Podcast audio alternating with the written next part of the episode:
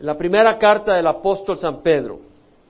Pedro, apóstol de Jesucristo, a los expatriados de la dispersión en el Ponto, Galacia, Capadocia, Asia y Bitinia, elegidos según el previo conocimiento de Dios Padre por la obra santificadora del Espíritu, para obedecer a Jesucristo y ser rociados con su sangre. Que la gracia y la paz os sean multiplicadas. En esta epístola quisiera dar un poco de trasfondo. Pedro escribió esta carta desde Roma. Ahora, no era Roma de hoy en día, era una Roma muy distinta. Tanto de que cuando él dice de dónde la escribe, dice Babilonia. Cuando hace referencia, hace referencia y usa el título de Babilonia, porque realmente en Apocalipsis Juan se refiere a Roma como Babilonia, ¿Por qué? Porque fue un lugar terrible contra Dios, contra Cristo, contra el cristianismo. Y había que buscar protección y cuidarse. Y una manera de, proteger la carta era decir que escribía de Roma, no, de Roma, sino de Babilonia. Lo vemos posteriormente. Ah, en el versículo 13 del capítulo 5, la que está en Babilonia elegida juntamente con vosotros os saluda y también mi hijo Marcos. Pero vemos que dice la que está en Babilonia. O sea, está, escribiendo de Babilonia, por decir así, eh, pero es Roma realmente. Ah, Pedro llegó a Roma probablemente después de que Pablo fue liberado después del primer encarcelamiento. ¿Se acuerdan cuando a Pablo lo, agarraron preso en Jerusalén y luego terminó en Roma? Preso. Eh, a Pablo lo liberaron ahí por el año 62 después de Cristo. Eh, fue por esta época que Pedro llegó a Roma. Escribió la carta aproximadamente en el año 63, un año después. Estamos hablando 30 años después de, nuestra, después de la resurrección de nuestro Señor Jesucristo. Treinta años después, eh, Pedro escribe esta carta. Ahora, Pablo fue martirizado el año siguiente. En el año 64, o sea, las cosas estaban poniendo candentes. Y en el año 64 martirizan a Pablo, le cortan la cabeza, muere mártir por el Señor Jesucristo. Y a Pedro le tocó morir probablemente ese año o muy pronto después, no después del año 67. O sea que Pablo escribe esta carta muy poco antes de morir y entregar su vida por el Señor Jesucristo. Fue por ese tiempo. Pedro y Pablo murieron eh, martirizados por orden del emperador Nerón. Ahora, Roma era el imperio que gobernaba sobre todo el mundo y tenemos que entender qué tipo de gobernante era este hombre, qué tipo de persona era. A veces nos quejamos de los gobernantes que tenemos hoy en día. Vamos a ver qué tipo era Nerón. Su madre, Agripina, se había casado con el emperador Claudio cuando Nerón tenía 12 años, o sea, antes de que Nerón fuera emperador, eh, su padrastro era emperador y su madre se casó con Claudio, que era emperador cuando Nerón tenía 12 años. Cuando él tenía 16 años, Claudio, su padrastro, el emperador, le da su hija, hermanastra de Nerón, como esposa a Nerón, cuando tenía apenas 16 años. Nerón termina asesinando a su hermanastro, que era hijo y heredero del emperador Claudio, por razones de conveniencia, razones políticas. Asesinó a su propia madre en el año 59. Tenía él aproximadamente, eh, Nerón nació en el año 37, tenía 22 años eh, cuando asesina a su madre. Y luego a su segunda esposa cuando estaba embarazada de un puntapié para que tengas idea el tipo de carácter de este hombre. Asesinó a su hermana adoptiva cuando después de asesinar a su segunda esposa de un puntapié, le pide a su hermana adoptiva que sea su esposa y le dice no, entonces la mandó a matar. No podías decirle que no a este hombre. Era un hombre lleno de, de vanidad, se consideraba a sí mismo un gran artista y músico. Participó en los Juegos Olímpicos siendo emperador, por eso el Senado romano lo despreciaba porque estás loco, ¿qué estás haciendo? Fue por supuesto que ganó, siendo el emperador que ibas a competir con el emperador, si perdías te mataba. Y sus últimas palabras al morir fueron, qué gran artista el que muere. Estaba desesperado, ¿cómo muere un gran artista? ¿Cómo muere un gran artista del mundo? Estaba pensando en sí mismo este hombre. Fue amante del poder, se rodeaba de gente codiciosa, arrogante y era muy cruel. prendió fuego a un barrio pobre de Roma, un barrio pobre, poblado y decaído, eh, le prendió fuego y se propagó el fuego y quemó la mitad de Roma. Se incendió la mitad de la ciudad, de la capital del, del mundo de ese tiempo. Y cuando salió el rumor de que Nerón había causado el incendio por puro vandalismo, y otros decían que lo había quemado para poder reconstruir edificios de acuerdo a su propio deseo, entonces buscó un chivo expiatorio. ¿Y sabe a quién usó de chivo expiatorio? A los cristianos. Y la razón que usa a los cristianos es que el pueblo romano despreciaba a los cristianos por haberse alejado de las costumbres paganas e idólatras de la sociedad romana. Los cristianos, o sea, las personas de esa sociedad romana, al recibir a Cristo, dejaban de andar en las orgías, dejaban de andar en los desórdenes, en las borracheras, en todas las actitudes de las costumbres paganas. Entonces, ya la gente de Roma despreciaba a los cristianos y aprovechó Nerón eso para poder usar a los cristianos como chivo expiatorio. Entonces el pueblo se tiró contra los cristianos, empezó una persecución tremenda contra los cristianos. Murieron, ¿verdad? Eh, si ustedes leen eh, registros históricos, eh, muchos fueron lanzados contra las fieras salvajes, otros fueron puestos como antorchas, prendían un fuego y eran antorchas en, los caminos de Roma ahí, en, los jardines de Nerón. Eh, fue un hombre terrible. Él mismo asesinó a ciudadanos romanos distinguidos y virtuosos y por supuesto a toda persona que se oponía a él o a todo aquel sospechoso de tramar contra su vida. Llegó a darle órdenes a, un general y a dos gobernadores a que se suicidaran. O sea, en vez de matarlo le dijo, se tiene que suicidar. Si no, los mato. Prefirieron suicidarse que morir a las manos de Nerón. Y en la primavera del año 68 hubo una insurrección contra él y la guardia pretoriana, o sea, del, palacio ahí, lo desertó y el Senado le dictó de que le iban a poner la pena de muerte porque estaba ya locazo. Entonces él se suicidó. Entonces vemos, este era el tipo de persona que gobernaba el mundo en ese tiempo. Tenemos que entender eso porque cuando se habla de tribulación y pruebas, tenemos que verlo en perspectiva las pruebas que llegaron a sufrir los cristianos, los desprecios que llegaron a sufrir los cristianos. Nosotros aquí podemos sufrir desprecios, pero allá los desprecios que sufrían eran tremendos, eran terribles. Ahora, Pedro dirige esta carta a los cristianos, judíos y gentiles que, que habitaban al norte de Asia Menor, lo que es Turquía.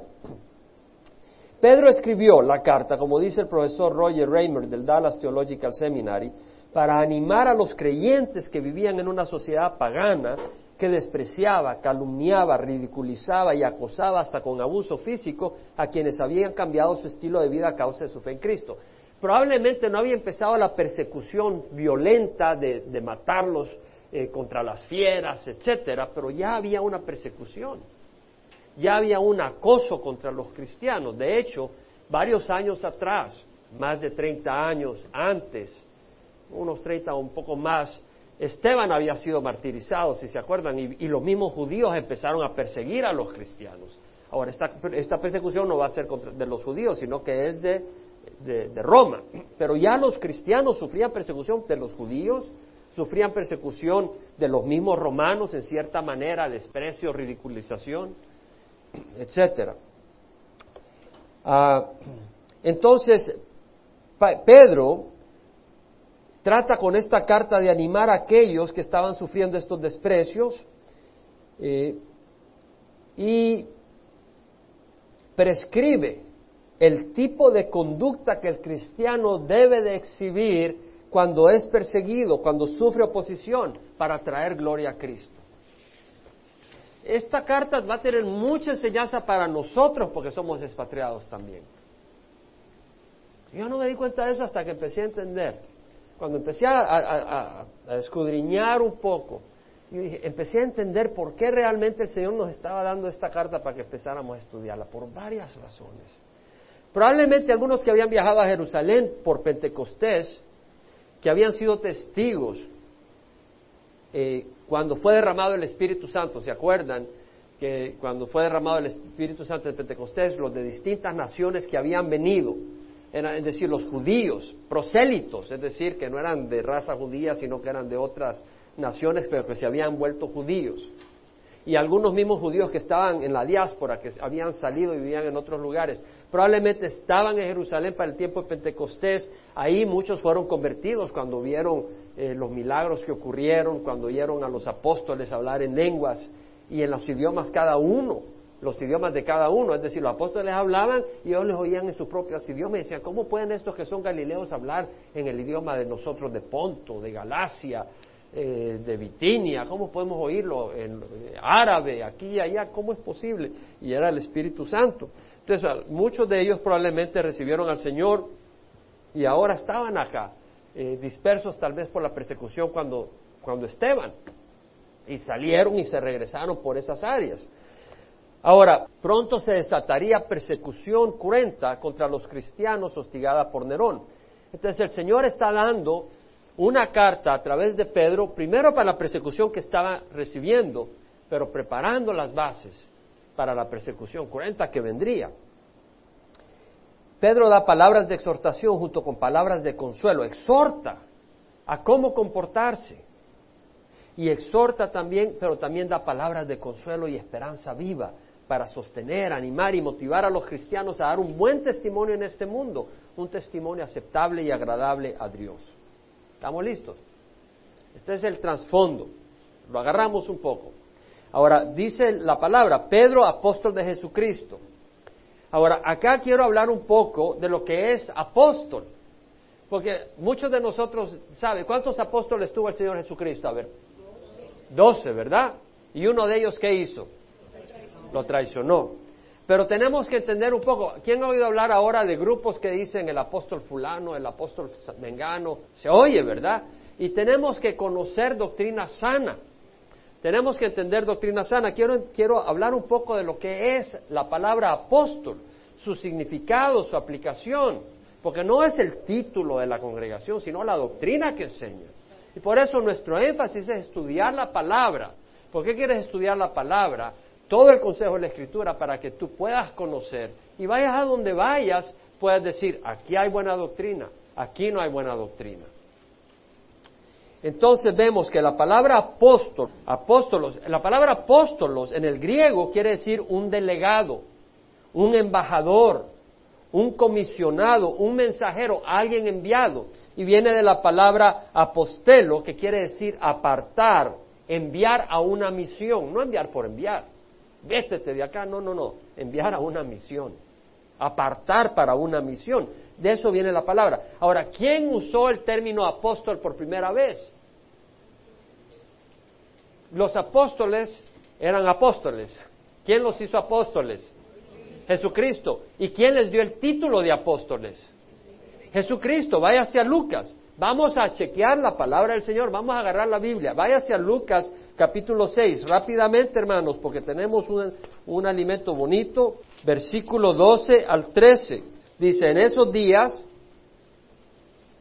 él se fue al monte a orar y pasó toda la noche en oración a Dios. Cuando se hizo de día, llamó a sus discípulos y escogió doce de ellos a los que también dio el nombre de apóstoles. El Señor Jesucristo le dio ese nombre. Porque el nombre tiene un significado. ¿Qué significa apóstol? Enviado, embajador, exacto. Es un enviado, un embajador, un enviado. Ahora, Jesucristo mismo le dio ese título. Ahora, quiero mencionarle a usted de que ese título no solo fue a los doce apóstoles, ¿sabía usted? Ese título fue más allá que los doce apóstoles. Váyase usted a Primera de Corintios, capítulo 15. Por eso quiero que usted por eso le estoy diciendo, agarre la escritura y vamos a leer, porque quiero que usted lo lea en la Biblia.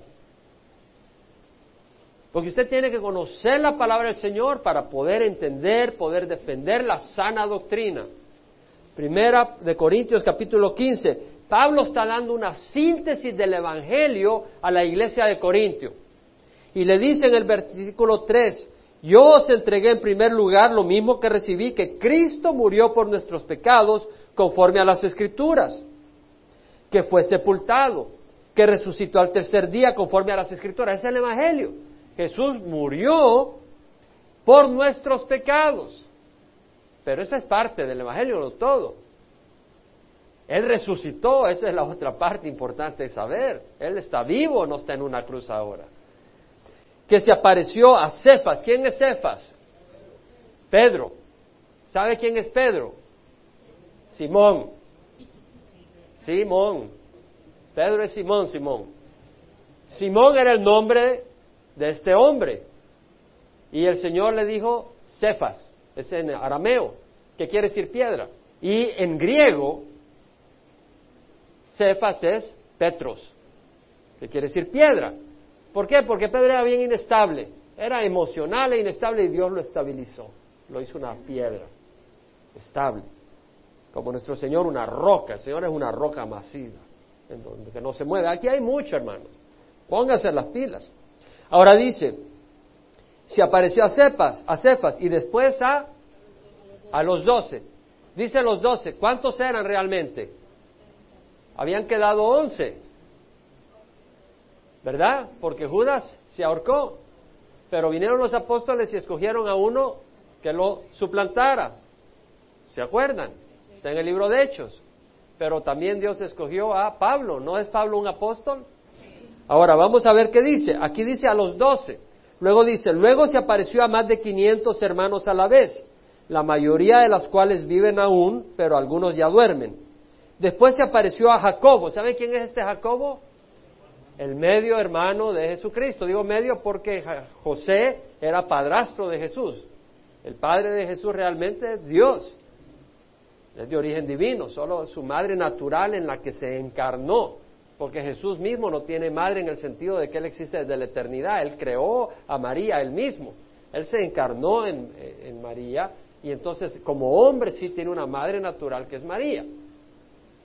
¿Entendemos? ¿O no? ¿O nos confundimos? Es decir, ¿quién creó al mundo? Jesucristo. Entonces Jesucristo existía antes que María. ¿Entendemos eso? Entonces José no puede ser el papá porque fue del Espíritu Santo que fue engendrado Jesucristo en el vientre de María. Ahora vemos que dice, ahora sabemos que este Jacobo no es el que fue apóstol de los doce, porque este fue apóstol Santiago fue Herodes lo mandó a matar con la espada, fue el primer apóstol martirizado. Entonces este, este Jacobo Santiago es el medio hermano de Jesús. Él fue el líder de la iglesia en Jerusalén. Y eso podemos verlo que cuando eh, tenemos que eh, Pablo va a Jerusalén para el concilio, con o, cuando también va y, habla con la iglesia de Jerusalén para contar lo que ha pasado y el testimonio que él tiene y el evangelio que él lleva, eh, se reúne con Jacobo, habla con Jacobo. Ahora, vemos acá que dice, y después se apareció a Jacobo, luego a todos los apóstoles. Ponga atención, versículo 5 que dice, se apareció a Cefas y después a los doce, o sea, se apareció a los apóstoles ahí, a los apóstoles originales, los primeros apóstoles. Pero vemos después que se aparece a 500 personas, luego a Jacobo y luego a todos los apóstoles. Quiere decir que había más apóstoles. Bueno, en el tiempo de Jesucristo habían doce. Pero cuando Él sube al cielo, Él escoge otros apóstoles también. No eran los originales doce, pero Dios se le revela a ellos. Jesucristo se le revela a ellos. ¿Quién se le reveló a Pablo cuando iba camino a Damasco? Jesucristo. Entonces vemos que hay otros apóstoles, es importante saberlo. Y aquí tienes la Biblia para que te des cuenta que no te estoy echando colía, te estoy echando mentira. En Hechos 13 leemos que en la iglesia que estaba en Antioquía, este ya es Saulo cuando ya es convertido, dice, había profetas y maestros. Bernabé, Simón llamado Níger, Lucio de Sirene, Manaén, que se había criado con Herodes el tetrarca, y Saulo. Mientras ministraban al Señor y ayunaban, qué hermoso, porque vamos a ir a la montaña y vamos a ministrar al Señor. Y el Señor se manifiesta. Vaya esperando algo, dice, dijo el hermano. Debemos de esperar algo del Señor todos los días, hermanos. El Señor vive. Dice, mientras ministraban al Señor y ayunaban, el Espíritu Santo dijo, apartadme. ¿Se acuerdan que apóstol quiere decir apartado? ¿Se acuerdan? enviado, apartadme a Bernabé y a Saulo para la obra a lo que los he llamado. Entonces, después de ayunar, orar y haber impuesto las manos sobre ellos, los enviaron. Vemos, estaban en Antioquía y el Espíritu Santo dice, apártame a Bernabé, apártame a Saulo y envíalo para la obra que tengo para ellos. No toda persona enviada es un apóstol, pero todo apóstol es enviado por el Señor para la obra del Señor. Y vamos a ir aclarando un poco. En el capítulo 14, versículo 1 y 4, en el viaje misionero de Pablo, en el primer viaje misionero que va con Bernabé, va Pablo y va Bernabé, dice, aconteció que en Iconio entraron juntos, Iconio está en Asia, en, Asia Menor, o lo que es Turquía, eh, Aconteció que en Iconio entraron juntos en la sinagoga de los judíos y hablaron de tal manera que creyó una gran multitud, tanto de judíos como de griegos. Es decir, cuando va Pablo con Bernabé en el primer viaje misionero, van a las sinagogas en toda esta área de Galacia y todas estas áreas, y al primer lugar donde iban siempre era la sinagoga de los judíos a predicar que Jesús era el Mesías, para que los judíos pusieran su fe en él. Entonces dice que creyeron judíos como griegos. ¿Por qué? Porque en las sinagogas no solo habían judíos, habían también griegos que se habían convertido al judaísmo y que creían que Jehová, el Dios de Israel, era el verdadero Dios. También ellos tenían que ser convertidos. Entonces vemos que judíos y griegos eh, creyeron, pero los judíos que no creyeron excitaron y llenaron de odio los ánimos de los gentiles contra los hermanos. Con todo se detuvieron ahí mucho tiempo, hablando valientemente, confiados en el Señor que confirmaba la palabra de su gracia, concediendo que se hicieran señales y prodigios por medio de sus manos. Es decir, Dios confirmaba lo que decía Bernabé y Pablo por medio de señales y milagros y prodigios. ¿Cierto? Lo que dice ahí. Pero la multitud de la ciudad estaba dividida y unos estaban con los judíos y otra con los, ¿cómo dice? Apóstoles. ¿Quiénes eran ellos? Pablo y Bernabé. Vemos que Bernabé es otro apóstol. Vemos entonces que Pablo fue un apóstol, pero vemos que Bernabé también es otro apóstol.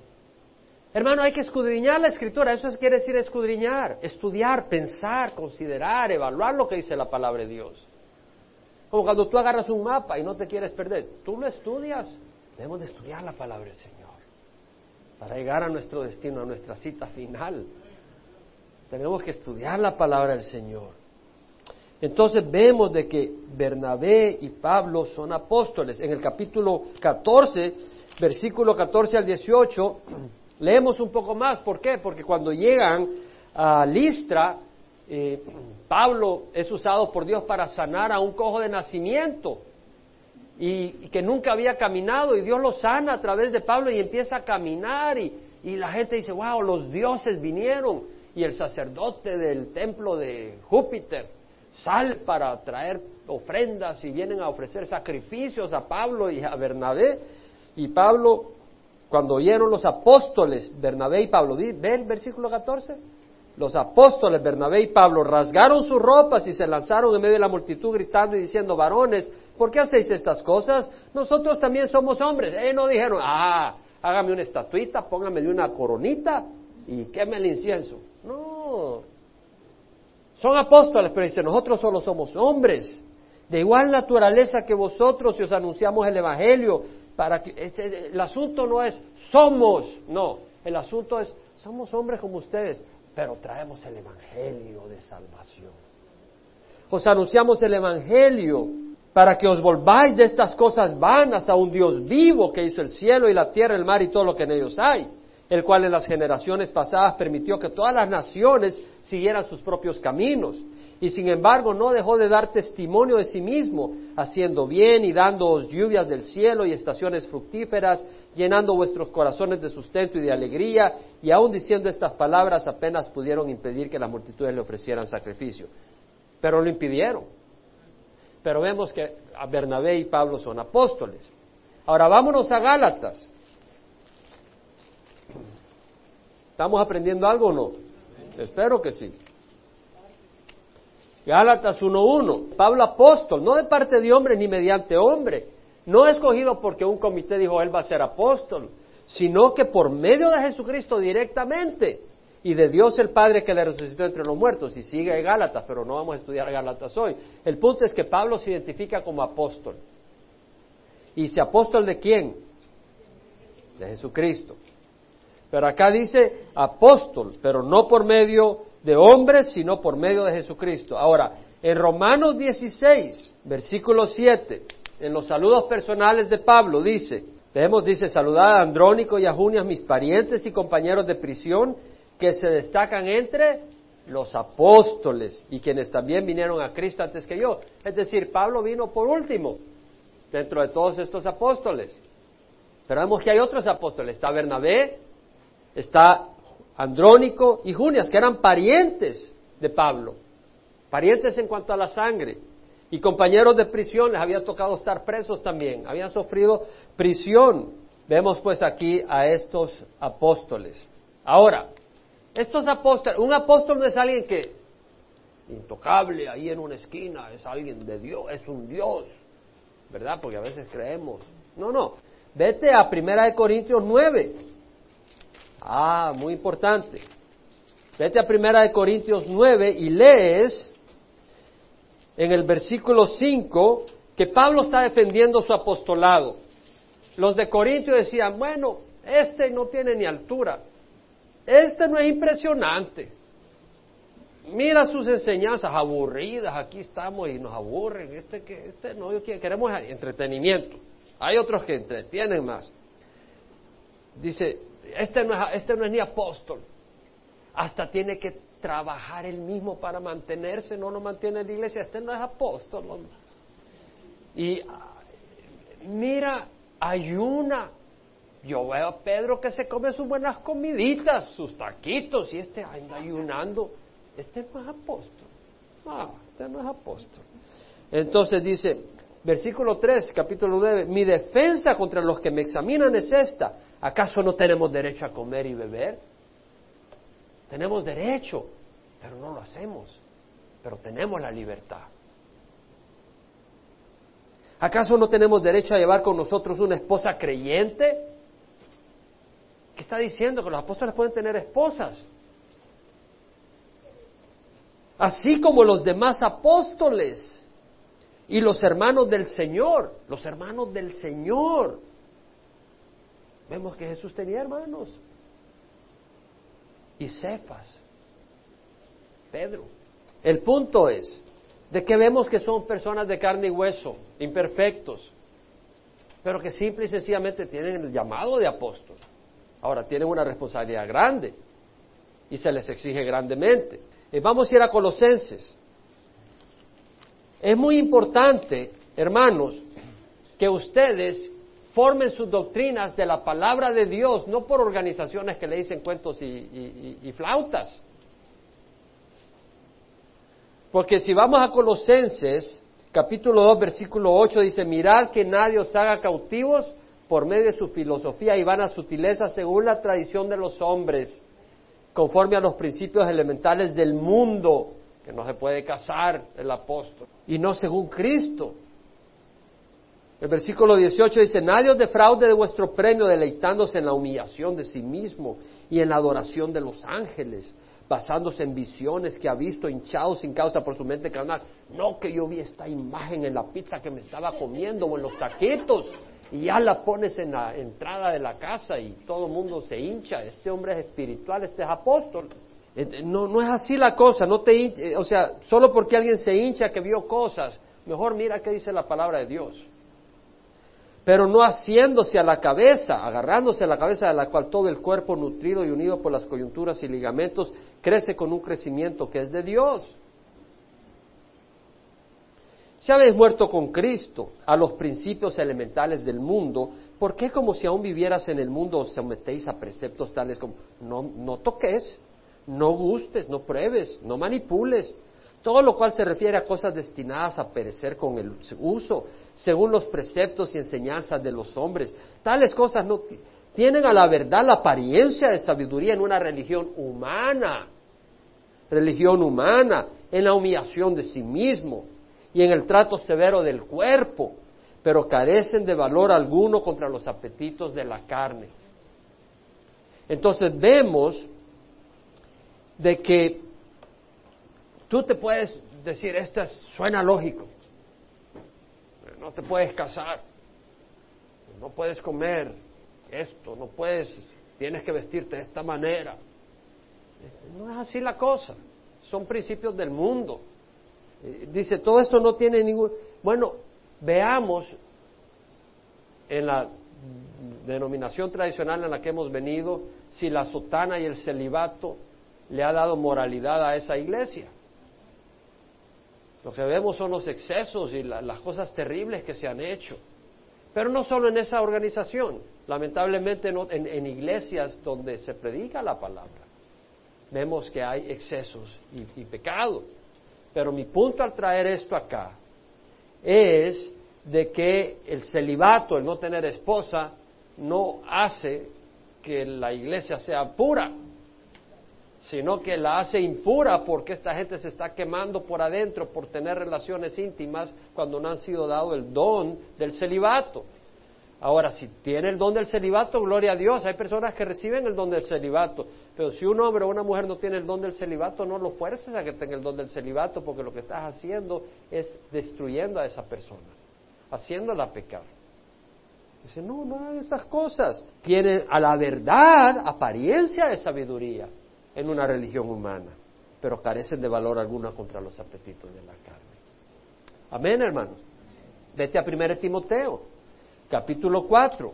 Pero el Espíritu dice claramente que en los últimos tiempos algunos apostatarán de la fe, prestando atención a espíritus engañadores y a doctrinas de demonios, mediante la hipocresía de mentirosos que tienen cauterizada la conciencia, prohibiendo casarse y mandando abstenerse de alimentos que Dios ha creado para que con acción de gracias participen de ellos los que creen y que han conocido la verdad. Vemos acá de personas que prohíben casarse y abstenerse de alimentos. Hay personas que dicen no puedes comer cerdo. Y, realmente están prohibiendo que coma cerdo. Bueno, eh, yo digo que puedes comer cerdo, pero no comas cerdo todos los días porque te va a dar un colesterol y te vas a morir del corazón. Es decir, hay que saber balancear las cosas. No quiere decir que puedes comer todo en exceso. Pero lo que quiere decir es que tienes que tener cuidado, pero también quiere decir que somos libres. Cosas que Dios ha creado para que con acción de gracias participen de ellos los que creen y que han conocido la verdad. Amén, hermanos. Entonces vemos de que hay libertad. Entonces, cuando hablamos de apóstol, dejemos que la palabra del Señor nos defina cómo es el apóstol, cuál era su función, cuál era su, sus parámetros de funcionar. Ahora, en Efesios 4:11, la palabra del Señor dice que el Señor Jesucristo dio a algunos el ser apóstoles, a otros profetas, a otros evangelistas y a otros pastores y maestros para capacitar a los santos para la obra del ministerio, para la edificación del cuerpo de Cristo. Entonces, ¿cuál es el propósito de, los apóstoles? ¿Ponerlos con una gran aura e impresionarnos? No. Para capacitar a los santos para la obra del ministerio. ¿cuál, es la razón de los, ¿Cuál es la razón de los profetas? Capacitar a los santos para la obra del ministerio. ¿Cuál es, la razón de los evangelistas? ¿Cuál es la razón de los pastores maestros? Es capacitar a los santos para la obra del ministerio, para la edificación del cuerpo de Cristo. Entonces no es el título, es la razón de su función, es la iglesia. Dios los ha puesto en la iglesia para servir a la iglesia, no para ser admirados por la iglesia no para ser usados como intercesores en el cielo por nosotros. Solo hay un intercesor entre Dios y los hombres, Cristo Jesús. Sí lo vemos, hermanos. Efesios 2, Pablo dice, por medio de Él, de nuestro Señor Jesucristo, los unos y los otros, tenemos nuestra entrada, versículo 18, al Padre en un mismo espíritu. Así pues ya no sois extranjeros ni avenedizos, sino que sois conciudadanos de los santos y sois de la familia de Dios. Edificados, ponga atención, vemos acá dice edificados sobre el fundamento de los apóstoles y profetas. Está hablando que los santos están edificados. Somos como un edificio, ¿no? La iglesia no es un edificio de ladrillo, sino de personas. Nosotros formamos el edificio. Somos piedras, unos sobre otros, no de ladrillo, sino de piedras. Eso no, te da, eso no te da derecho a ser piedra con otros. Amén. Ni ser piedra de tropiezo. Entonces somos, somos un edificio edificado sobre el fundamento de los apóstoles y profetas, siendo Cristo Jesús mismo la piedra angular. Ponga atención. ¿Cuál es el fundamento de la iglesia? Esa es la piedra angular. Y el fundamento también. Pero el fundamento de los apóstoles y profetas. ¡Wow! ¿Quiere decir que los apóstoles son el fundamento de la iglesia? No dice los apóstoles como fundamento de la iglesia. Léalo bien. El fundamento de los apóstoles y profetas. ¿Cuál es el fundamento de los apóstoles y profetas? Sus enseñanzas. La revelación de Dios. ¿Para qué tomó a doce hombres y anduvo con ellos tres años? Tomó setenta discípulos además pero de ellos agarró doce y los anduvo comiendo con él, dormían en los mismos lugares, iban aquí y allá para que se compenetraran y conocieran a Jesucristo y la verdad del Evangelio. Entonces, los apóstoles, ¿qué es lo que hacían? Establecían toda la verdad revelada de Jesucristo. Ese es el fundamento que ellos ponían para establecer la iglesia de Cristo donde iban. ¿Qué era lo que hacía Pablo? No hablaba cuentos y piretas.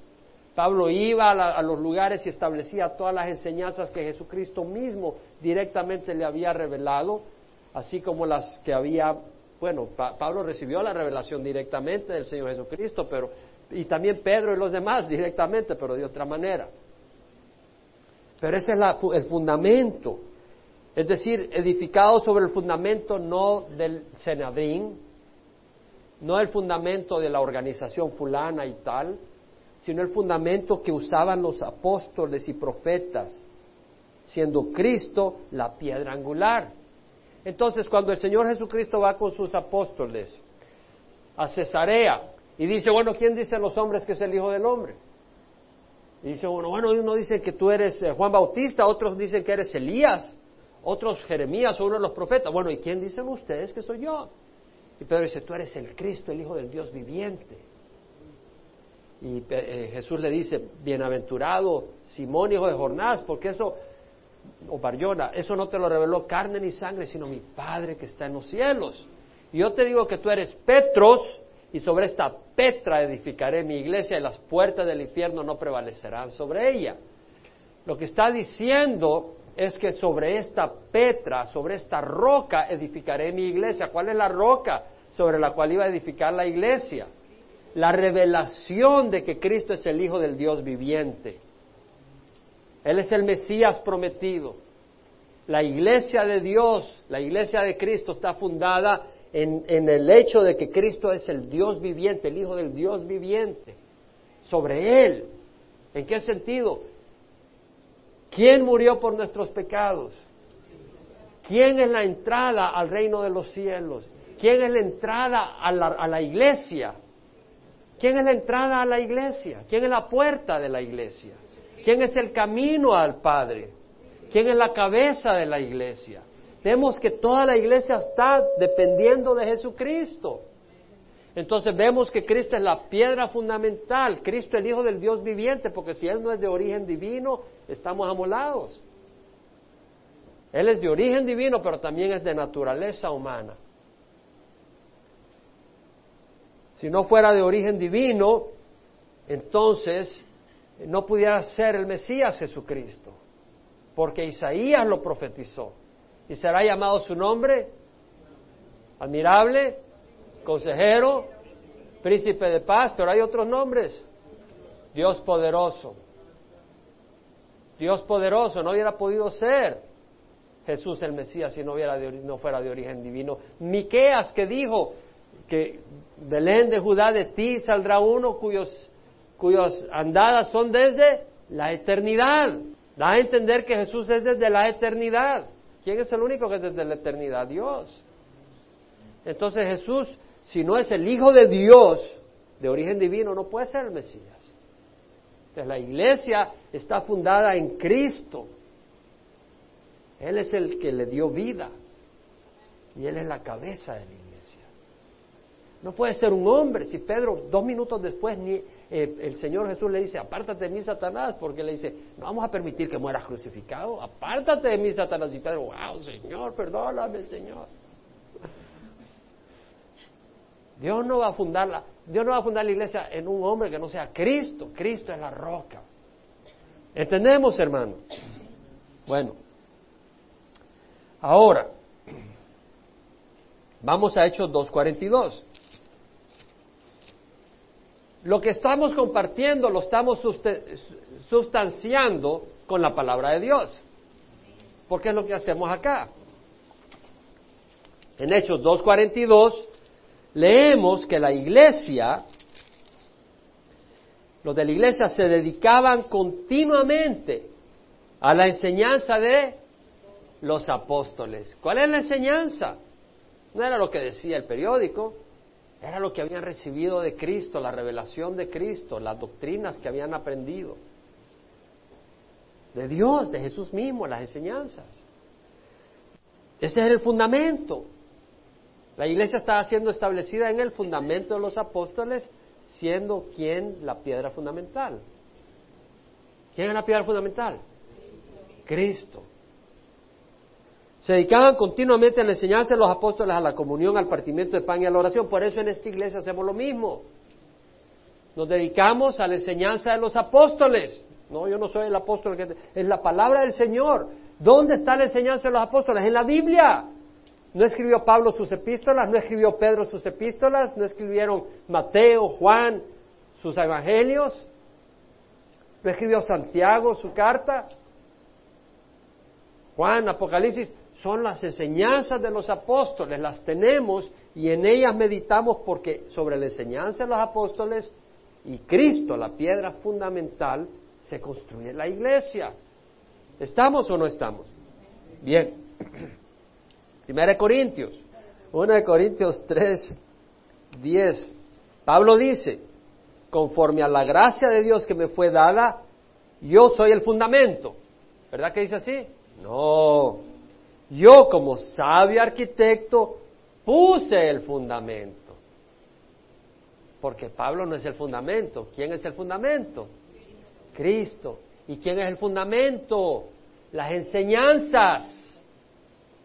Las enseñanzas. Cristo la roca fundamental. ¿Entendemos? Yo como sabio arquitecto puse el fundamento y otro edifica sobre él, pero cada uno tenga cuidado cómo edifica encima, pues nadie puede poner otro fundamento que el que ya está puesto, el cual es Jesucristo. Peligroso decir que Pedro es el fundamento de la iglesia. ¿Verdad? Peligrosísimo, porque estás en contra de la misma palabra de Dios, no solo en un lugar. Te he traído versículo por aquí, versículo por allá, para que te des cuenta de que no es cuestión de malinterpretar un versículo, es que hay evidencia tras evidencia que dice que la base de la iglesia es Cristo y las enseñanzas de los apóstoles, no Pedro. ¿Estamos, hermanos? Ahora, volviendo al término de apóstol, entendemos de que hay doce apóstoles, pero después el Señor levanta a otros siervos que tienen la labor de llevar el Evangelio. Es decir, el apóstol va a un lugar, a una región, donde no han oído el Evangelio ni nada, y tiene el don de evangelizar, de compartir la palabra, de, llevar las enseñanzas fundamentales, de manera de establecer la iglesia en ese lugar. Fue lo que hizo Pablo, ¿no? En sus viajes misioneros. Iba por todos lados donde no había nada de mención de Jesucristo. Fue lo que hizo mi hermano eh, Ben Skal, que se fue a África. Y en Etiopía donde no se había mencionado a Jesucristo, él fue con su esposa y Dios los usó para traducir con Meconen, el, primer mártir de la iglesia ahí. Fue traductor de, Ben, ayudándole a Ben a traducir la Biblia al idioma Meconen y lo martirizaron, lo mataron y casi matan a Ben. Y, y bueno, ahí nació la iglesia a través de la labor apostólica de Ben. ¿Verdad? No quiere decir que recibió una revelación directa de Dios, pero él tiene la enseñanza de los apóstoles. Y él trajo esa enseñanza de los apóstoles y puso el fundamento. Te voy a leer un testimonio de alguien a, quien le oí el testimonio personalmente en una conferencia de pastores de Calvary Chapel. Y salió en la revista de Missions Magazine de Calvary Chapel. ¿Quién tiene la última? Yo le invito a que se suscriban a esta revista excelente. Le voy a pedir paciencia y que pongan atención, es algo tremendo. El título es, de, se lo estoy traduciendo al español, por eso me tiene que tener paciencia. De Hezbollah a Cristo, Saed y Abedini. Son dos personas musulmanas, eran. Pongan atención. No vamos a mencionar el nombre del país porque pues esto se está grabando. Saed Abedini caminaba a lo largo de las calles pobladas y, ¿cómo se dice? Concurridas de una ciudad del Medio Oriente. Él era miembro del grupo Hezbollah. ¿Quién ha oído hablar del grupo Hezbollah? Tremendo grupo radical. Y estaba planeando asesinar a un pastor cristiano que le había dicho que Jesucristo es Señor. Y luego de asesinarlo se iba a suicidar él. Él había sido un musulmán devoto toda su vida. Saed había considerado que él estaba completo espiritualmente cumpliendo las tradiciones del Islam, ayunando, leyendo el Corán, pero no sentía paz, solo una carga pesada de depresión que cargaba sobre él día y noche. Entonces, dice, él pensó que lo que los cristianos decían de Jesús no, no era correcto. A él le habían enseñado que Jesús era un profeta, porque el, islamismo enseña que Jesús es un profeta, pero que no era el Hijo de Dios y que no había sido crucificado ni que había resucitado de la muerte.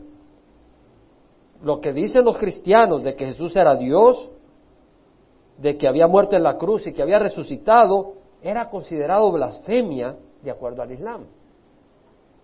Así que Saed dijo, este hombre ha blasfemado, este pastor cristiano, así que lo voy a matar y después me suicido. Llegó a un parque de la ciudad y sus pensamientos ténebres de asesinar, etcétera, fueron interrumpidos cuando dos hombres se acercaron a él con cara sonriente. Esto es verdad lo que le estoy leyendo. Ponga atención. Yo, este, vi a este hombre, lo oí vi a su esposa, vimos el testimonio, es tremendo lo que ha hecho Dios. Pero esto es para que tú pongas atención, porque aquí hay algo que Dios te va a hablar a ti también. Ellos compartieron, estos dos hombres, en este país, en ese país de Medio Oriente, cuando compartieron el Evangelio con él, eh, estos dos hombres eh, se le acercaron eh, con caras amigables, cuando vayas a compartir el Evangelio, ve con una cara amigable. Ah, diablo, te tienes que confesar. Algunos parece que así se le acercan a uno. Si así hubieran venido Kay y Jim Shepard, yo nunca hubiera venido al Evangelio. Compartieron el Evangelio con él, de que Jesús en su muerte en la cruz pagaba por los pecados de Saed, si tan solo él creía. Le dijeron que Dios les había hablado a ellos y les había mostrado la verdad. ¿Ha hablado Dios a ti? No a hablar el Evangelio a alguien si Dios no te ha hablado. Si tú nunca has oído a Dios, no quieres ir audiblemente, pues si realmente no has oído a Dios, ¿qué vas a ir a hablar del Evangelio? Ni te van a creer si tú mismo no lo crees. Bueno, puede que se convertan, porque a veces tú no lo crees y otro lo va a creer y se va a salvar, pues tú te vas a condenar. Yo espero que nadie aquí sea así. Saed miró a un hombre al otro y dice, Dice, ¿por qué Dios le va a hablar a estos hombres? Cuando no le ha hablado a nadie desde Mohamed, de, Mahoma, desde Mahoma no le ha hablado a nadie, ¿cómo le va a estos dos hombres? Pero estos dos hombres le dieron una profecía. Hay, gente que tiene el don de profecía hoy en día.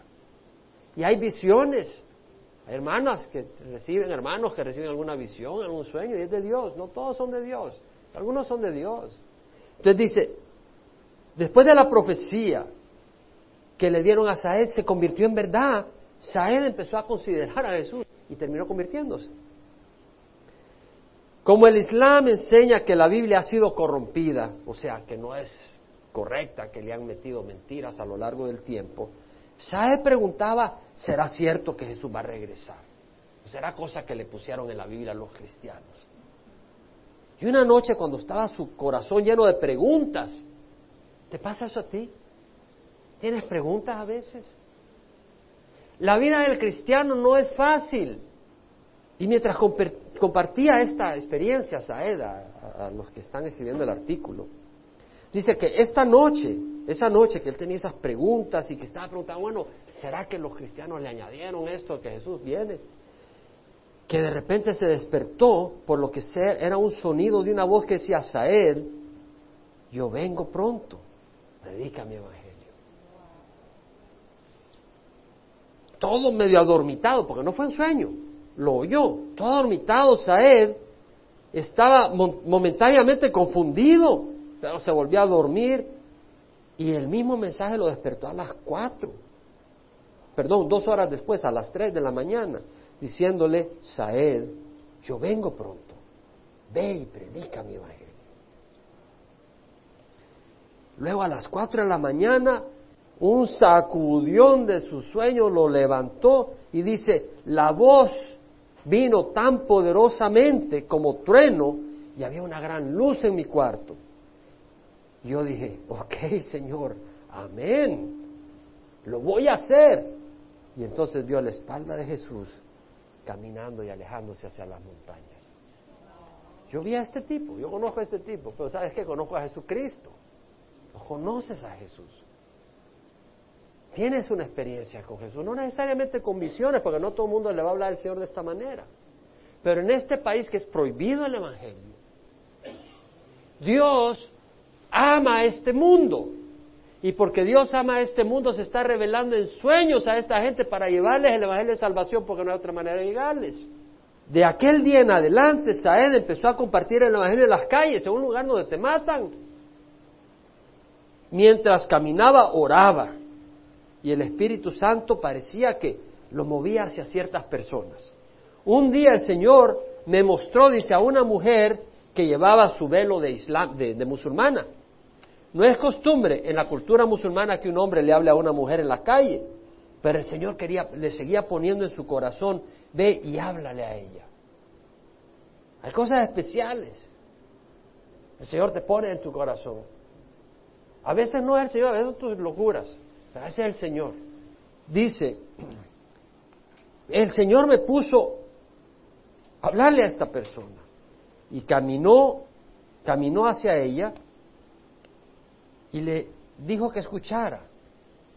Y le empezó a hablar de Jesús. Ella se fue hacia una calle desierta donde no había gente y se volvió a él. Y ella estaba llorando.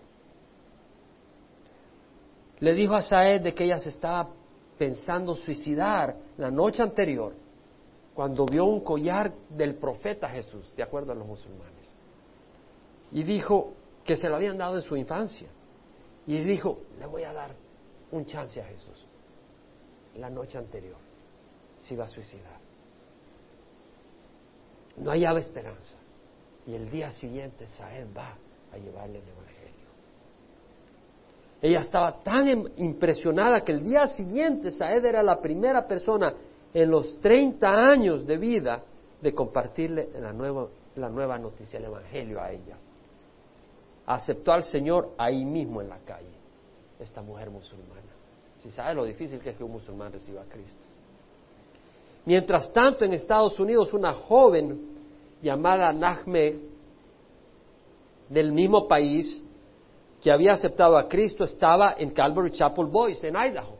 Ahí era miembro. Era una joven musulmana que ahora era cristiana y estaba en Calvary Chapel, Idaho sintió ella el deseo de ir a su tierra a compartir el Evangelio con su familia.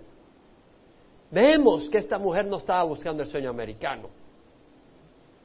porque vivir en ese lugar como cristiano es terrible.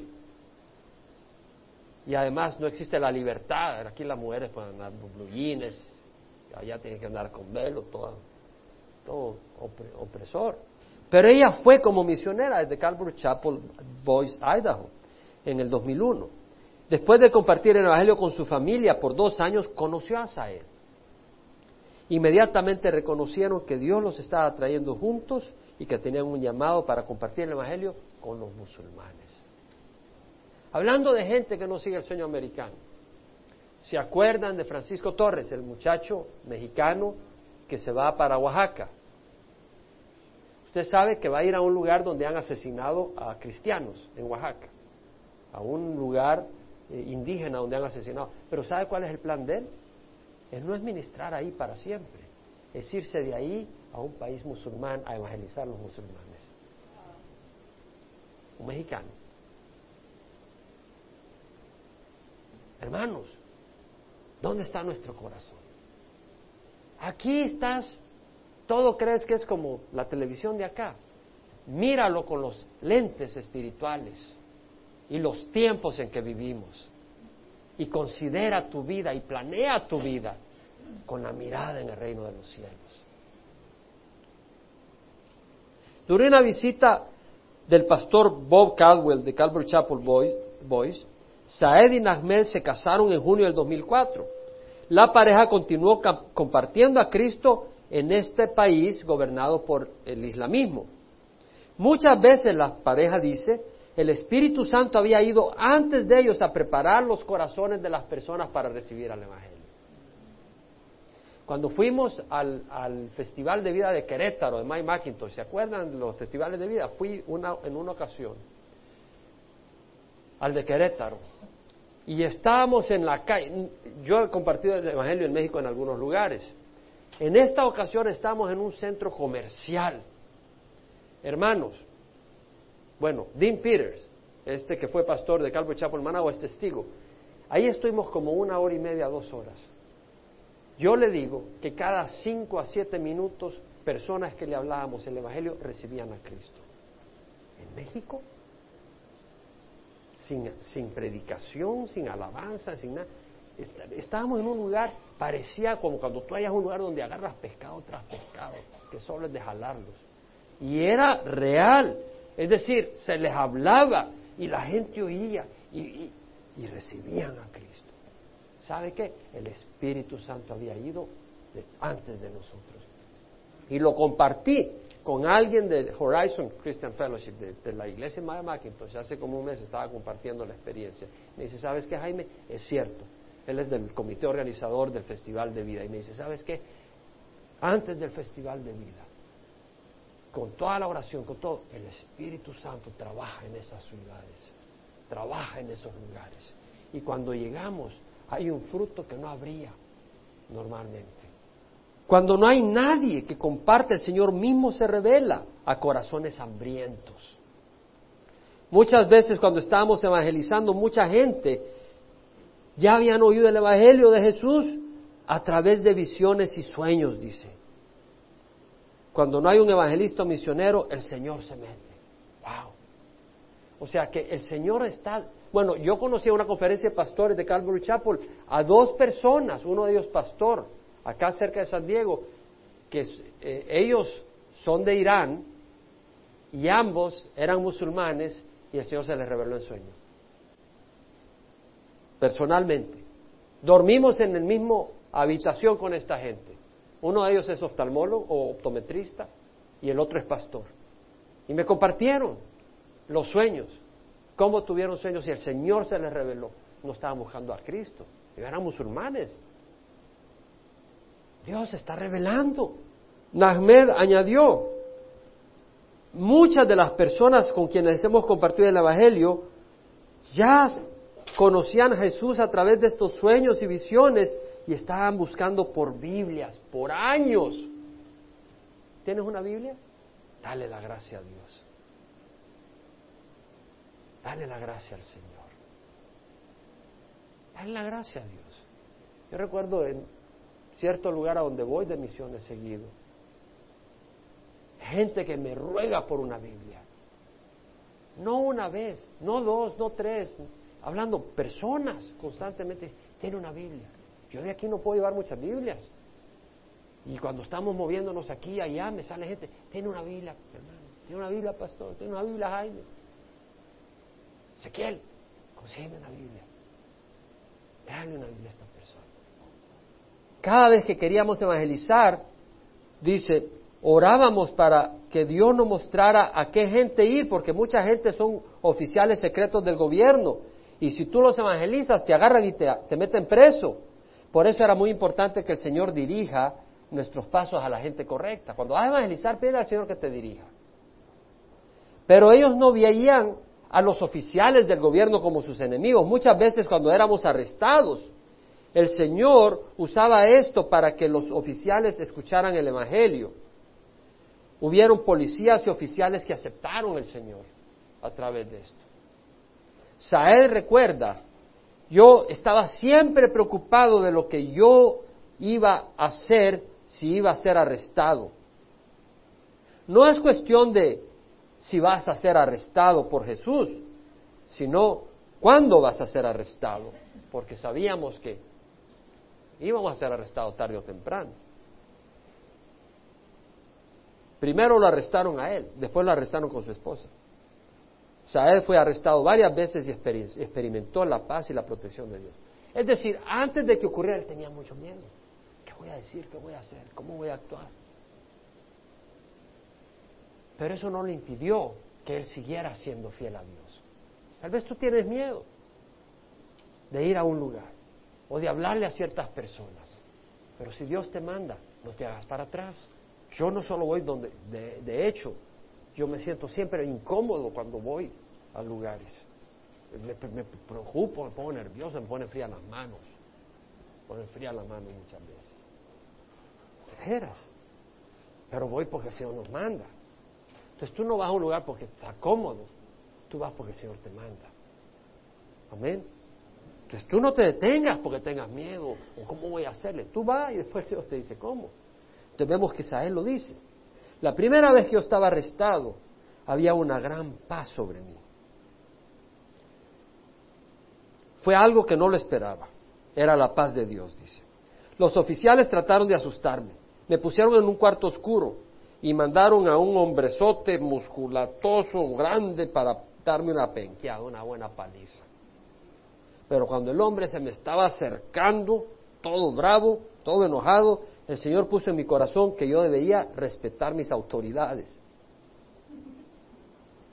Entonces, aunque el hombre venía hacia mí lleno de enojo, yo me paré, le sonreí y le di mi mano como señal de respeto. ¡Wow! Eso solo Dios lo puede hacer. De repente, paz vino sobre él y pude compartir mi fe con él y él me dejó ir. Después de que me arrestaron una vez, en una ocasión, la pareja, ambos, le pidieron que firmaran una confesión de fe que legalmente los implicaba para que les dieran la pena de muerte. Ellos dijeron, está bien, vamos a firmar y firmaron. Los iban a matar por su fe. El oficial, la cabeza del grupo oficial, les agarró a Saed y le dijo, ¿por qué te moviste del islamismo? De tus raíces al cristianismo. ¿Por qué hiciste eso? Y le dije cómo Dios había cambiado mi vida y me había dado una nueva vida. Y de los años cuando yo estaba listo hasta para matarme. Y mientras le hablaba de Jesús, le empezaron a salir lágrimas de su cara. Él dijo que jamás había escuchado algo así antes. ¿Tienen un testimonio? Compártelo. Que la gente quiere oír que hay algo real, algo vivo. El oficial rompió el documento que habían firmado ellos para ya no implicarlos y que no lo mataran y les pidió que en secreto le dieran una Biblia. Cada vez que queríamos evangelizar, orábamos a Dios. Mientras la pareja, la pareja continuó compartiendo el Evangelio y muchos vinieron a Cristo. Ahora hay más de mil creyentes y más de cien iglesias escondidas a lo largo de ese país islámico a través de la labor de ellos. Saed relata, mirad, te digo, levanta los ojos y mira los campos porque están listos, blancos para la cosecha. Y el que cosecha recibe salarios y recoge fruto para vida eterna, de manera que tanto el que siembra como el que cosecha se puedan regocijar juntos, porque este dicho es verdad, uno siembra y otro cosecha. Los países islámicos están listos para la cosecha. Afganistán, Irak, en lugares donde ahora a través de los ejércitos, esto y el otro, se han abierto de una manera y se ha metido el Evangelio y Biblias y otras cosas. Sae relata, este verso es relevante, tiene razón, porque la cosecha en el Medio Oriente está lista para ser cosechada y todos estamos trabajando juntos. Todos los que estamos acá en Estados Unidos estamos cooperando con nuestras hermanas y hermanos en el trabajo que el Señor está haciendo. Nahmed, la esposa, añadió, espiritualmente la gente está bien abierta al Señor. Muchas veces cuando evangelizamos en las calles diríamos, Dios te ama, Dios tiene un plan para ti y la gente empieza a llorar y quiere saber más de Jesús. Muchos de ellos aceptarían a Jesús, aceptan a Jesús en el momento. No han oído el mensaje de amor, de gracia, de perdón, y les quebranta el corazón y les toca su corazón el mensaje de Cristo. Bueno, el pastor Saed, ya es pastor, y Nahmed fueron forzados a huir de este país islámico este año, porque le pusieron la pena de muerte. Pues no quería morir, quiere seguir sirviendo al Señor. La pareja ahora vive en Boise, Idaho, han empezado su familia y están ayudando a equipar a nuevos creyentes y a líderes de la iglesia escondida en el Medio Oriente y están buscando cómo alcanzar musulmanes en Estados Unidos y afuera con el Evangelio. Yo pienso que este hombre tiene un llamado apostólico, en el sentido de alcanzar todo un grupo que no ha oído. Y él va a usar no revelaciones nuevas, sino el fundamento de los apóstoles. Porque lo que él ha dicho está dentro de esto, está en total de acuerdo. Hay muchos grupos de los que dijeron yo he oído al apóstol aquí, al apóstol allá, que usan ese término para vanagloria y vanidad, y para explotar, y para ejercer poder. Y usan ese término para dar nueva doctrina. Y la gente, wow, vámonos donde el apóstol fulano, vámonos donde el apóstol mengano. ¿Tienes un pastor en tu iglesia? No, el mío es apóstol, no es pastorcillo, apóstol, y tiene sus doctrinas, sus inventos. No vayas donde haya inventos, hermano. Mejor quédate con la palabra del Señor.